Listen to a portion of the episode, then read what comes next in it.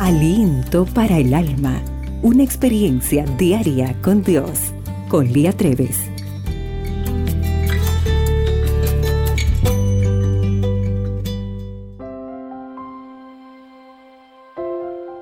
Hola querida amiga.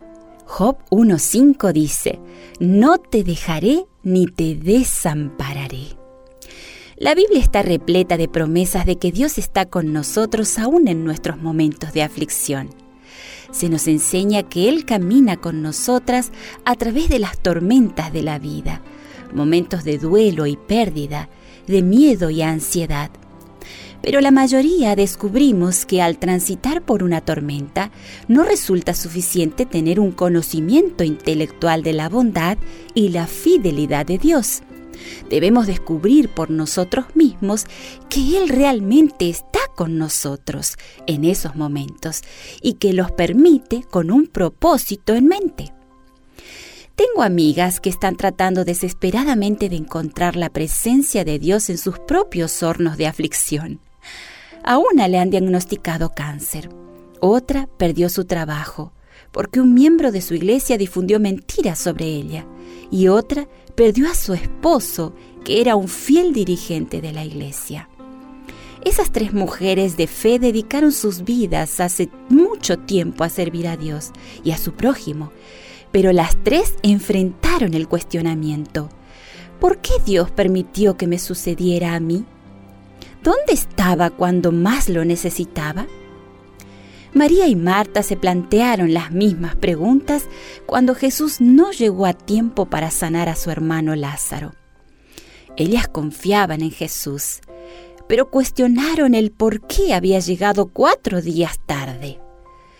Poco después lo entendieron, cuando Jesús llamó a Lázaro a salir de la tumba.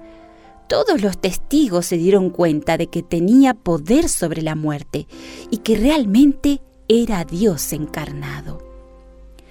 Cuando atravesé mi propio momento de pérdida, tuve la bendición de tener amigos que me aconsejaron a buscar a Dios en las escrituras.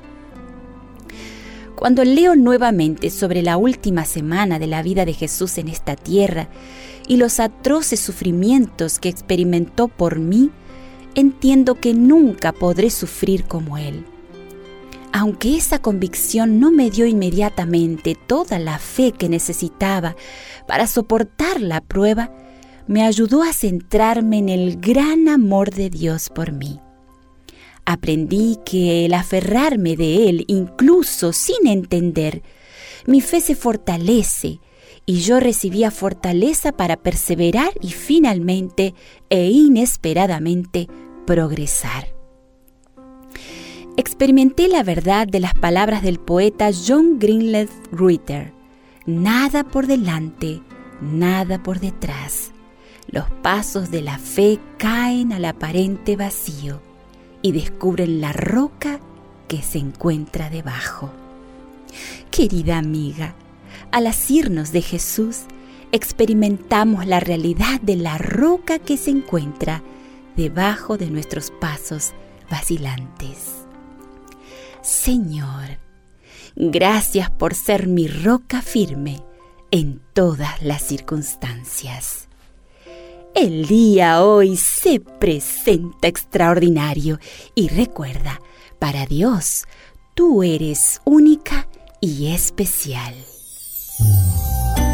Aliento para el alma, tu experiencia diaria con Dios.